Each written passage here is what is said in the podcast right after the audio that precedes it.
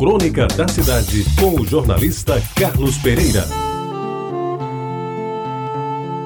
Amigos ouvintes da Itabajara, num mundo injusto em que alguns riem e quase todos choram, num país desigual em que poucos têm quase tudo e muitos não têm nada, cabe uma reflexão sobre a criança, cujo dia se comemorou no dia 12 de outubro, de um tempo marcado pela intolerância do homem, cada dia mais preocupado consigo mesmo, fugindo de uma solidariedade que provavelmente nunca existiu.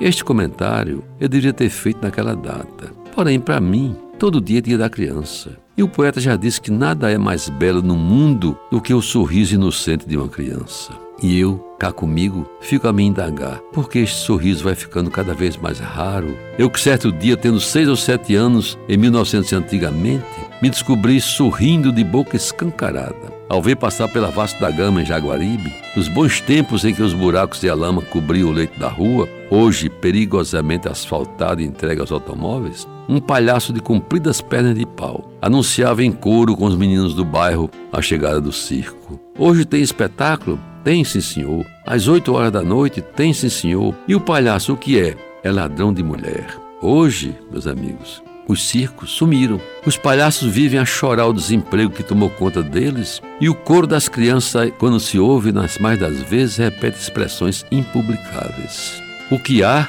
e em quantidade perigosamente grande, é o número de crianças que nascem e sequer chegam ao primeiro ano de vida, quando muitos serão apenas alguns números a mais, engrossando esta vergonhosa estatística que marca o nosso país como um dos campeões mundiais de mortalidade infantil. E muitas dessas crianças que, por um desses acasos do destino, conseguem vencer o primeiro ano de vida, se têm a felicidade de continuar com mãe viva e próxima, o pai terá sido um desconhecido amigo que se foi, irão ajudá-la a levar a trouxa de roupa para a beira do rio, sentar nas calçadas erguendo a mão em busca de alguma esmola, ou aprender o ofício de vender amendoim ou balas carameladas. Caminho certo para a marginalidade, que um dia os fará vítimas de balas de verdade.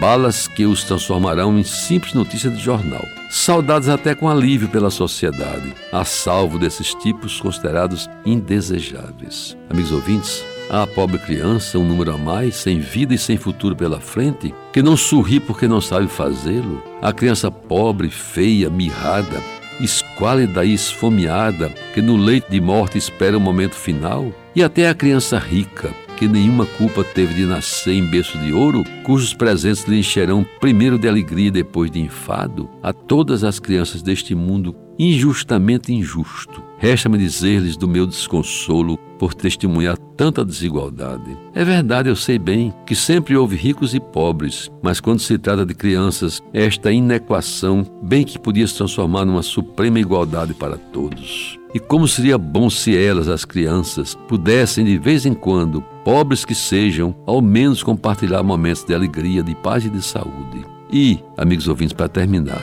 independentemente do seu dia, dia 12 de outubro, qualquer dia é um dia da criança. E ter a alegria de um sorriso feliz, a criança deveria ter, e principalmente o sublime direito de poder dormir em paz. Quem sabe um dia isso irá acontecer. Você ouviu Crônica da Cidade, com o jornalista Carlos Pereira.